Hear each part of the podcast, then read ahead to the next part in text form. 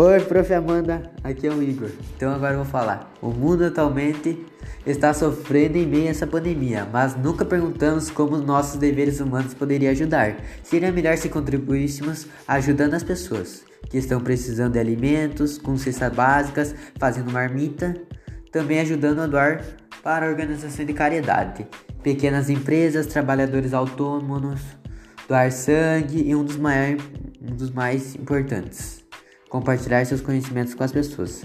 Essa solidariedade que eu pretendo que irá concernar Noel bastante, pois também devemos se preocupar com a gente, tomando medidas necessárias. Para isso, deixando álcool gel incômodo da casa, um metro de distância e evitar aglomerações.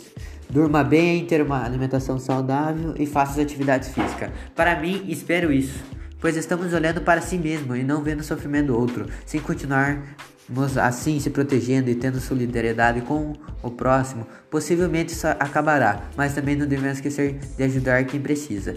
Você, como ser humano que nunca ajudou, faça sua parte, pois quando chegar o momento você não terá ajuda. Tchau, prof.